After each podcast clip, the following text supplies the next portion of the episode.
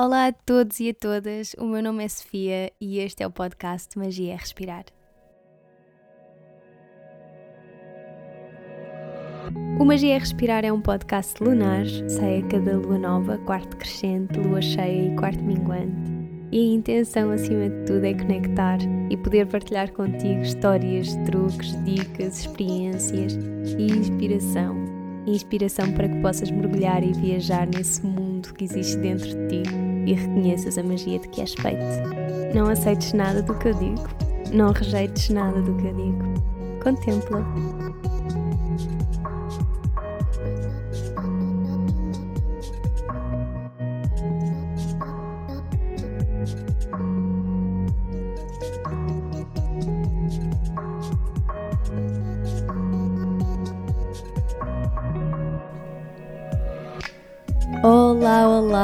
Que sejamos todos muito bem-vindos e bem-vindas de volta aqui ao podcast e a esta nova temporada de Magia a Respirar.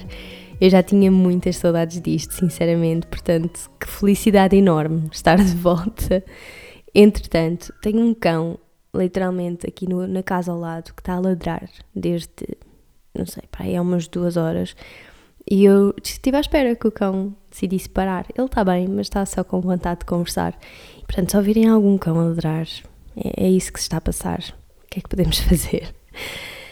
Neste episódio vou conversar um bocadinho sobre a viagem até Bali, sobre a formação que fui fazer eu tentei organizar a informação com as perguntas que pedi que vocês me deixassem no Instagram para me poder orientar assim minimamente e para perceber também que tipo de informação é que seria pertinente abordar neste episódio de regresso. E Quer dizer, eu já sabia que queria muito partilhar um bocadinho daquilo que se passou nesta nossa pausa, mas queria estar assim minimamente alinhada com aquilo que vocês também desejam ouvir, como é óbvio. Vou tentar resumir assim, dentro do possível, tudo, falar sobre a formação em si, como é que correu, a minha opinião em relação às formações para professores de yoga, como é que eu me organizei. Quer dizer, estava aqui a ler as vossas perguntas porque eu não me organizei assim tanto, mas pronto, já vamos falar sobre isso. Como é que eu escolhi e porque é que escolhi esta formação e esta escola, Vou também explicar um bocadinho como é que correm os dias nestas formações intensivas, qual é que é o horário habitual, uh, com mais maiores aprendizagens, maiores desafios e acima de tudo, com este episódio eu espero que, que ele ajude algumas pessoas, muitas pessoas, que eu sei que têm o desejo de fazer uma formação de yoga, mas não sabem muito bem o que é que, o que, é que podem esperar ou não sabem muito bem o que escolher sequer. Eu tive durante muito tempo na dúvida se devia fazer esta formação ou não, e então acabei por decidir tudo muito em cima da hora, e isto deu muito pouco tempo para organizar minimamente as coisas. Eu tinha acabado de fazer a minha formação em yoga terapia nem há um mês e estava, estava assim a sentir muita necessidade de aprofundar ainda mais. Eu precisava de mais história, mais filosofia, mais raízes, porque a formação em yoga terapia preparou-me muito bem para dar sessões de yoga terapia, que era uma coisa que eu sonhava, literalmente, e permitiu-me aprofundar imenso na anatomia, biomecânica, na essência do yoga e, claro, na aplicação do yoga em contexto clínico, em, em casos clínicos. Mas isto foi uma formação que exigiu imenso de mim, claro, não é? Muito, muito foco, muita determinação, muitas horas de estudo, muitas viagens para fora e entre isto tudo, e atenção que eu, eu sinto-me super grata por isto, não é? Isto foram tudo escolhas minhas, mas eu estava a ficar com muitas coisas em mãos, muitas coisas mesmo, e às tantas apercebi-me que a minha própria prática estava a ficar comprometida e eu não estava, eu estava a sentir ali uma falha na minha própria prática. E para mim, pelo menos, quando isso começa a acontecer é porque qualquer coisa está mal e tem que se mudar. E eu senti que mais do que procurar uma formação ou um curso, eu precisava de parar. E realmente sentia um desejo gigante em aprofundar, sobretudo, a história, a filosofia e meditação. Não como professora, não é? Não para ensinar, mas para mim. E claro que isto enriquece muito o meu trabalho enquanto professora de yoga e mesmo enquanto yoga terapeuta, mas a curiosidade era minha, não é? E era, era para mim, só para mim. E isso estava-me a fazer muita falta neste ano e tal que estive a fazer a formação em yoga terapia, estava-me a fazer mesmo muita falta. Eu sinto que essa formação fiz para poder ajudar mais os outros, mas as minhas formações para professores de yoga, não é? Os YTT, um, o primeiro que eu fiz e agora este último, eu, eu fiz isto para mim e pela minha própria prática, não para ensinar. Claro que isso depois influencia, não é? Mas pronto, mas foi mais para mim. E eu realmente senti que estava mesmo a precisar disso. Ok, vou, vou começar aqui a usar as vossas perguntas, que é para guiar um bocadinho o discurso e não começar já a dispersar muito. A Bia perguntou: como é que foi voltar a Bali para um novo curso? Foi maravilhoso. Eu sinto, eu sinto muito amor por Bali mesmo e pelo povo balinês. E realmente é um sítio onde eu me sinto sempre muito em casa, mal ponho lá os pés. Estava muito reticente no início porque a formação foi em Ubud e para quem já foi a Bali sabe perfeitamente que Ubud é, assim, hoje em dia é quase tão ou mais turístico que Kuta. No entanto, eu sinto, eu sinto que a magia de Bali, para mim pelo menos, não, é, não se perde. Para além disso, em Ubud não há mar e eu sinto sempre muita falta do mar. A primeira formação que eu fiz foi em Nusa Lembongan, que é assim um dos grandes motivos pelo qual ela foi completamente inesquecível.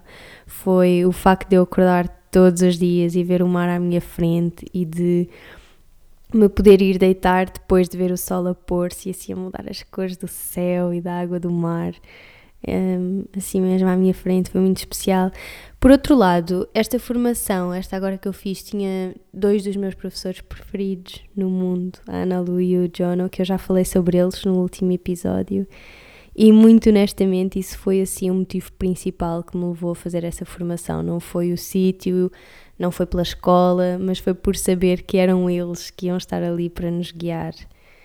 Entretanto, estou aqui a ver que alguém me perguntou como é que eu fiz a seleção deste curso e então queria só frisar aqui isso porque, porque para mim foi muito fácil escolher porque eu já tinha essa referência de professores que eu adoro e eu referi isto no meu último episódio, mas eu acho mesmo importante que é mais do que tentar escolher escolas, do que hum, andar a pesquisar pela internet, é escolher professores porque se a escola for maravilhosa, mas depois não nos identificamos em nada com os professores, não vale mesmo a pena e vice-versa, não é? Se não tiveres uma referência de professores, eu aconselho sempre que se fale com alguém que, que conhecemos na área, alguém que nós confiamos e que nos possa dar indicações e recomendações de alguém. Eu achava que ia à Índia fazer a minha próxima formação, mas a verdade é que eu tive motivos muito maiores a chamarem-me para, para esta formação com a Prana Luz em Bali. Depois, como é que organizaste a tua viagem? Ok. eu não a organizei. Quase, não é? Como eu disse há bocadinho, eu fiz tudo mesmo muito em cima da hora. Eu fiz a minha inscrição já com tudo incluído, porque, porque pronto, na verdade era mais adequada para o meu budget, mas tinha tudo, tinha estadia, tinha pequeno almoço, almoço e três jantares durante os 40 dias de formação. E como Quer dizer, acho eu que isto tem muito a ver, mas a Ana Luz está muito ligada ao turismo e a viagens. Ela faz mesmo viagens guiadas à Índia, Costa Rica, Bali, por isso eu acho que isso ajudou mesmo muito, porque ela preparou tudo, preparou-nos mesmo tudo. Nós tínhamos a papinha toda feita se quiséssemos.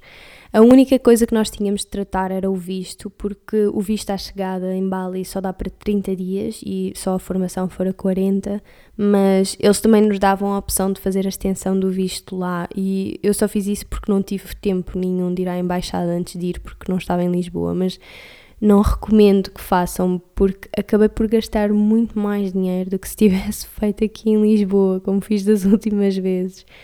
Basta mesmo ir à Embaixada da Indonésia, em Lisboa, no Restelo, se não me engano, e, e fazer o pedido. Mas pronto, mesmo essa questão de ter de estender o visto lá em Bali foi super tranquilo e foram eles também que trataram de tudo. Eu só tive de ir uma manhã de um dia off, tirar fotografia e dar as minhas impressões digitais e isso demorou tipo nem 5 minutos, portanto foi super fácil mesmo.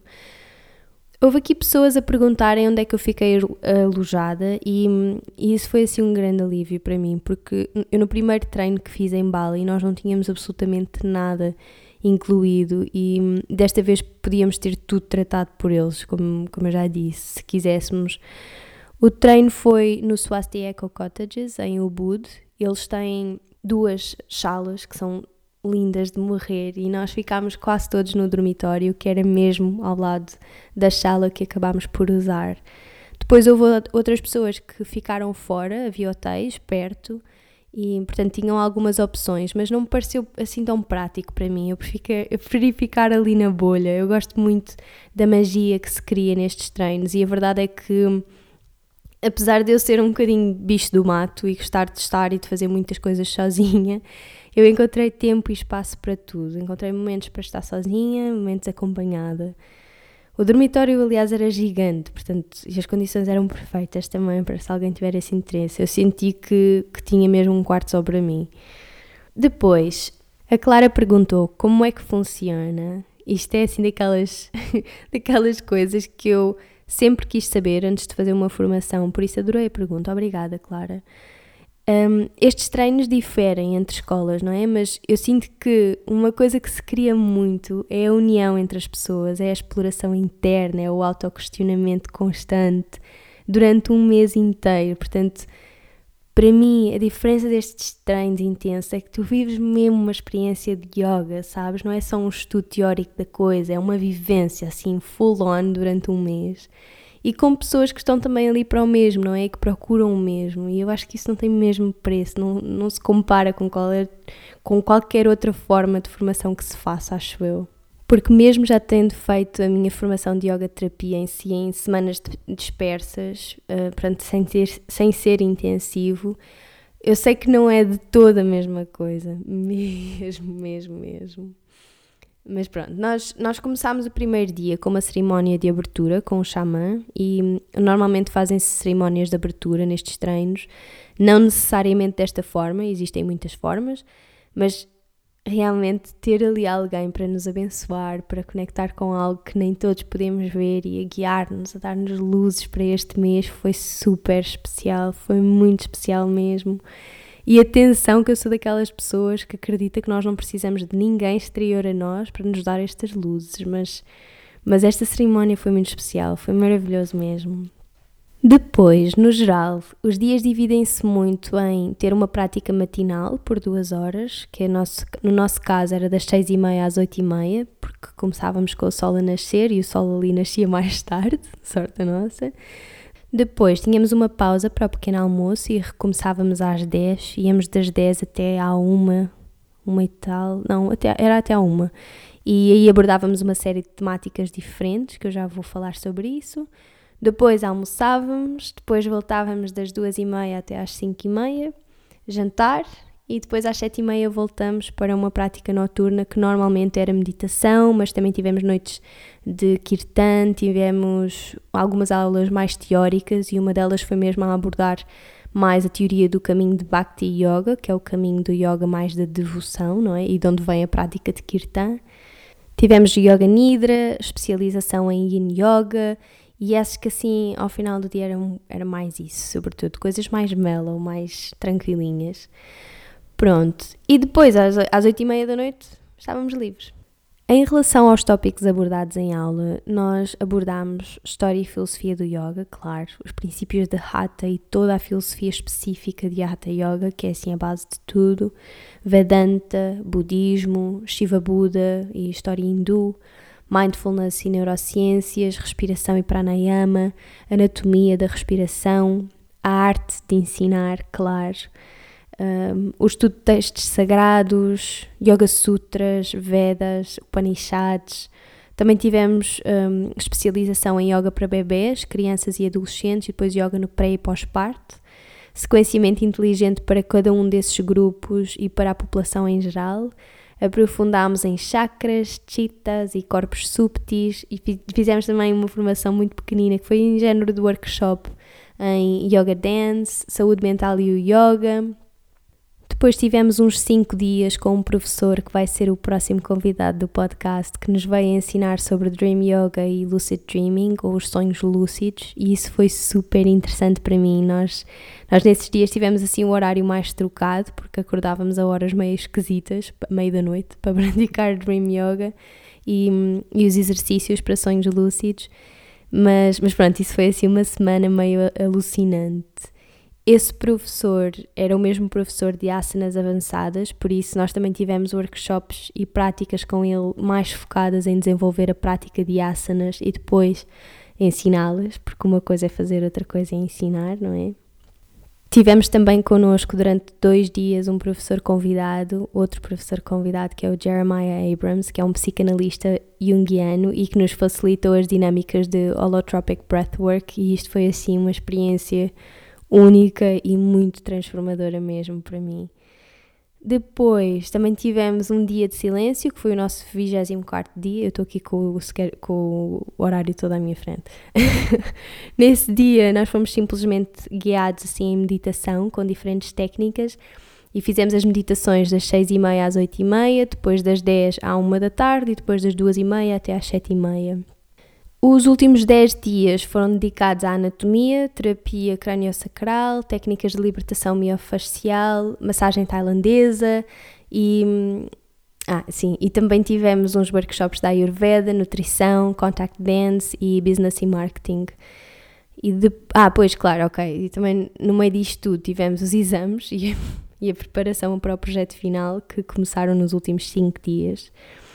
No meio disto tudo, tivemos três dias de folga no horário, porque na verdade nós devemos ter tido para uns cinco. Houve aqui dois dias que nós fizemos visitas todos juntos, assim, a sítios muito especiais, guiados pelo Jono, que era assim o nosso mega professor que viveu a vida quase toda dele em Bali, então conhecia sítios muito, muito, muito especiais.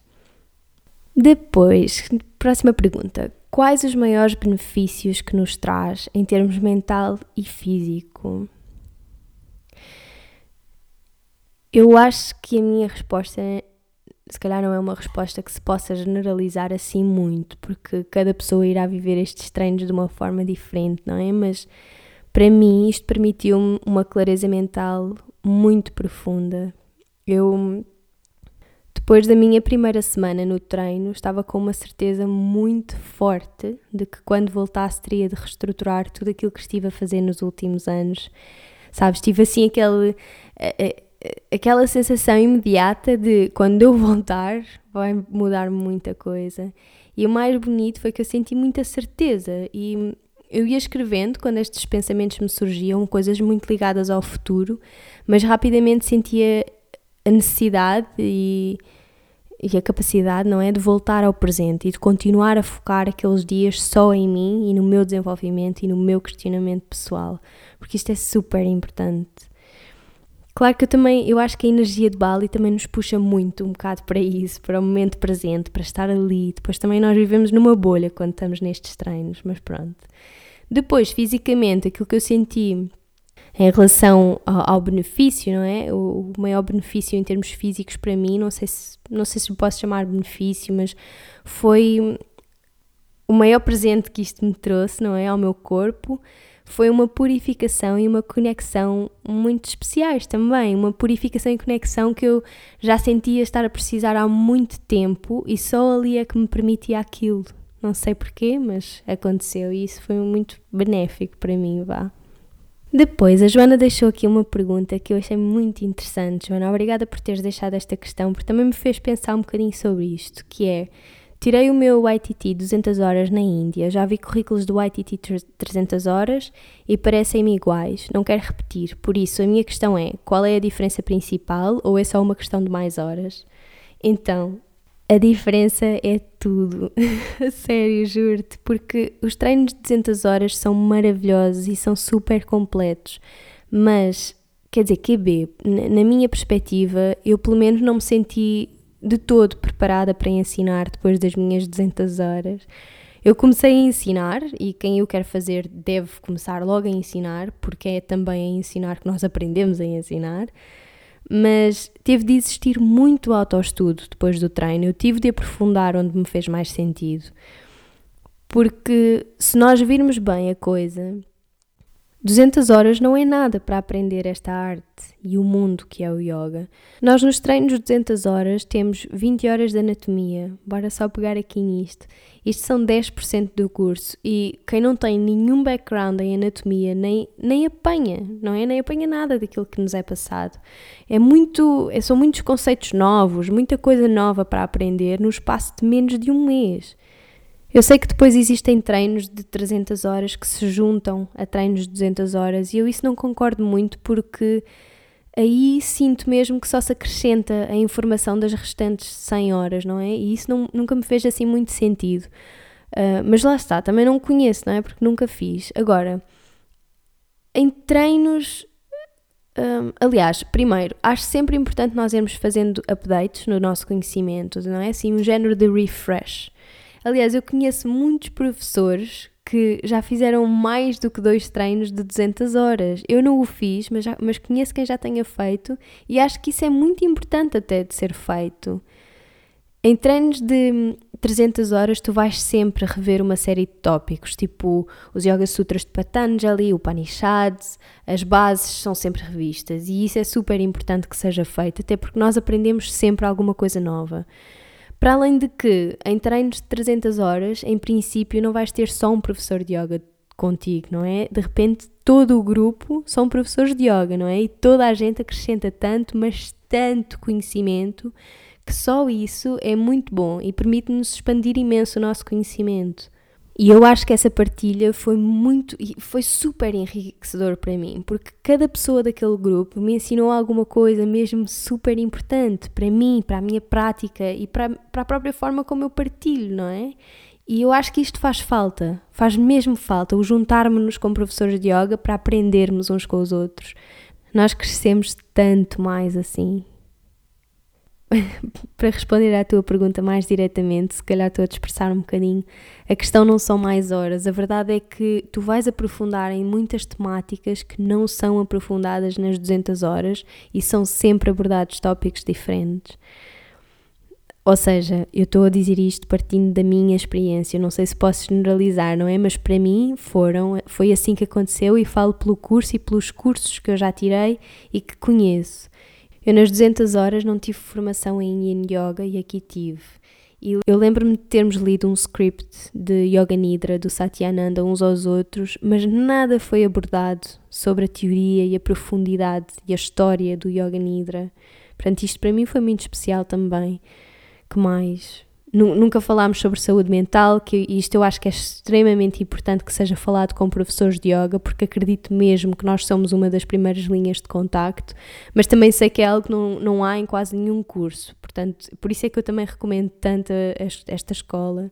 Que mais? Sei lá. Hum, Lembro-me de ter ficado super confusa, confusa com os bandas nas 200 horas e aqui isso também foi aprofundado mais, mais a meditação. A meditação nem tem comparação mesmo, por isso, por isso lá está, eu sinto que em nada é igual, mesmo. Eu mesmo em assuntos que achava já estar super arrumado e entendido, foi super importante para mim poder discuti-los com outros professores de yoga, que não só o professor responsável por dar a aula, e, e essa abertura não existe em 200 horas. Aprendi mesmo muito com coisas que já achava conhecer profundamente. E claro, agora estou aqui a refletir um bocadinho sobre isso e a perceber que isto me traz muita humildade, porque eu lembro-me perfeitamente nós abordarmos os oito membros do yoga nos primeiros dias e de eu pensar, bah, que seca, sério, vamos continuar a falar nisto. E, e, que arrogância, porque a verdade é que eu aprendi tanto, mas tanto mais, que jurei para nunca mais essa minha arrogância, não é? De já sei isso tudo, já me fartei de falar nisso, tipo, e é do género calma, sabemos como. nós, muitos de nós, incluindo-me a mim, falamos de Pratyahara, Dharana, Dhyana e Samadhi sem nunca termos realmente experienciado nenhum deles. Mas isso é outro assunto. Por isso, Joana, eu acho que sim, acho que é mesmo muito diferente e é importante nós irmos atualizando e regando o nosso conhecimento. A Mafalda deixou aqui uma pergunta que resumiu muito bem outras perguntas que foram deixando e que é quão intenso fisicamente é um curso destes? A minha resposta a isto é super simples, que é, é tão intenso quanto tu queiras. Porque é assim, há prática de yoga guiada quase todas as manhãs e tu tens outras manhãs em que tens de ser tu a levantar o rabo da cama e a ir praticar por ti mesma. E isto testa um bocadinho o nosso grau de disciplina com a prática, não é? Portanto, os professores dão-nos imensa liberdade e isso para mim funcionou muito bem porque porque foi testando o meu nível de comprometimento com a prática e com o curso que eu me decidi a tirar, não é? Agora, as práticas guiadas são realmente um bocadinho mais avançadas ao nível de asanas, sem dúvida, não vou mentir. Mas acho que realmente, pelo menos neste curso, já é necessário que haja alguma prática regular e prolongada, porque senão vai ser super desafiante, sem dúvida. E eu arrisco-me mesmo a dizer que a maioria dos treinos de 300 horas devem ser assim. Por outro lado, senti que a prática de asanas não foi de todo um foco não é? Um, quer dizer, à exceção da semana que nós tivemos com o Ben, que foi assim muito full on, Dream Yoga e asanas avançadas, mais os dois workshops de yoga e saúde mental que, que também foi ele que, que nos passou nessa semana. Mas sim, foi, isso foi mais desafiante porque eu tenho zero força de braços e com ele foi sempre a trabalhar sobretudo a força de braços e eu, eu cheguei ao final do primeiro dia já com os, os braços super doridos, portanto imagina uma semana, não é? Mas isto para mim foi super gratificante porque eu precisava desse desafio físico também e eu gosto sempre de frisar isto, que é porque é tão importante para mim isto. O yoga realmente não é só asanas, não é mesmo. E o mundo além dos asanas é completamente apaixonante para mim. Mas asanas também é yoga e para mim sentir o corpo a tornar-se mais forte e mais eficaz em zonas que eu sempre duvidei opa, é, é, super gratificante, é sentir essa força, porque não é uma, cor, uma força depois que se adquire só no corpo, não é? é? não é? Não é só o corpo que se torna forte e eficaz, é tudo o resto, não é? Mente, emoções, espírito, tudo. Boa, é isso. E, ok, quais os teus maiores receios com este curso e aprendizagens? Hum por acaso acho que não tenho assim, não tive muitos receios. Acho, aliás, não me lembro assim de nenhum mesmo. Fui super disponível para o que, o que viesse. Agora, aprendizagens. O, o curso reforçou muito esta ideia que eu já tinha de que nós estamos sempre a aprender e eu sinto uma paixão muito grande mesmo por essa possibilidade de haver sempre mais alguma coisa para nos fazer crescer, para aprender, para descobrir. Portanto, foi quase esta conexão. Uma das grandes aprendizagens foi essa conexão com a possibilidade de estar sempre a aprender, não é? Um, depois, conectei muito com a questão da impermanência durante este curso e hum, acho que aprendi muito mesmo durante o curso sobre, sobre impermanência, tanto que foi esse o tema que orientou o meu projeto final. Nós falamos muito de impermanência nos cursos de Vipassana e eu achei que tinha compreendido perfeitamente o conceito aí no, no curso de Vipassana que fiz. Mas depois, neste, neste treino, nós falámos muito nisso também, quando abordámos mais o budismo, e, e é um conceito que sempre me pareceu tão óbvio compreender, mesmo. Até, até ao momento em que acabei por ter de conectar realmente com ele e de aprender com, com, com, com esta ideia de impermanência. Nós perdemos uma pessoa super especial para nós, da, da, nossa família, enquanto eu estava em Bali e, e foi super desafiante estar longe, mas ao mesmo tempo saber que, que estamos sempre ligados e que a vida não acaba com a morte e que há um espaço onde nós nos encontramos e, e tudo isto levantou muitas questões filosóficas para mim e muito questionamento sobre a vida, sobre a morte, muito autoquestionamento. questionamento e, e muita aprendizagem que veio daí. Portanto, a verdade é que eu podia estar em qualquer canto do mundo, eu até podia ter estado em Portugal, mas sinto que isto foi sem dúvida a minha maior aprendizagem durante o curso. Mas é isso, obrigada pela pergunta, Bia. Qual é que é a coisa que mais te realizou neste retiro? Qual é a coisa que mais me realizou neste retiro? Eu acho que foi a prática de holotropic breathwork. Isto é assim. Ah, é assim, é uma prática que usa a respiração para aceder a estados alterados de consciência. E eu já tinha feito isto uma vez, mas com o Jeremiah foi, um, foi muito incrível, porque realmente o espaço que este homem cria é super especial e existe, ou existiu pelo menos, uma contenção que eu acho que foi essencial e que é essencial nestes processos, porque há um apoio e uma compreensão de uma pessoa que sabe realmente o que é que está a fazer e sabe abordar a psique e os seus jogos também quando ela entra ali em processos tão intensos quanto, quanto em breathwork.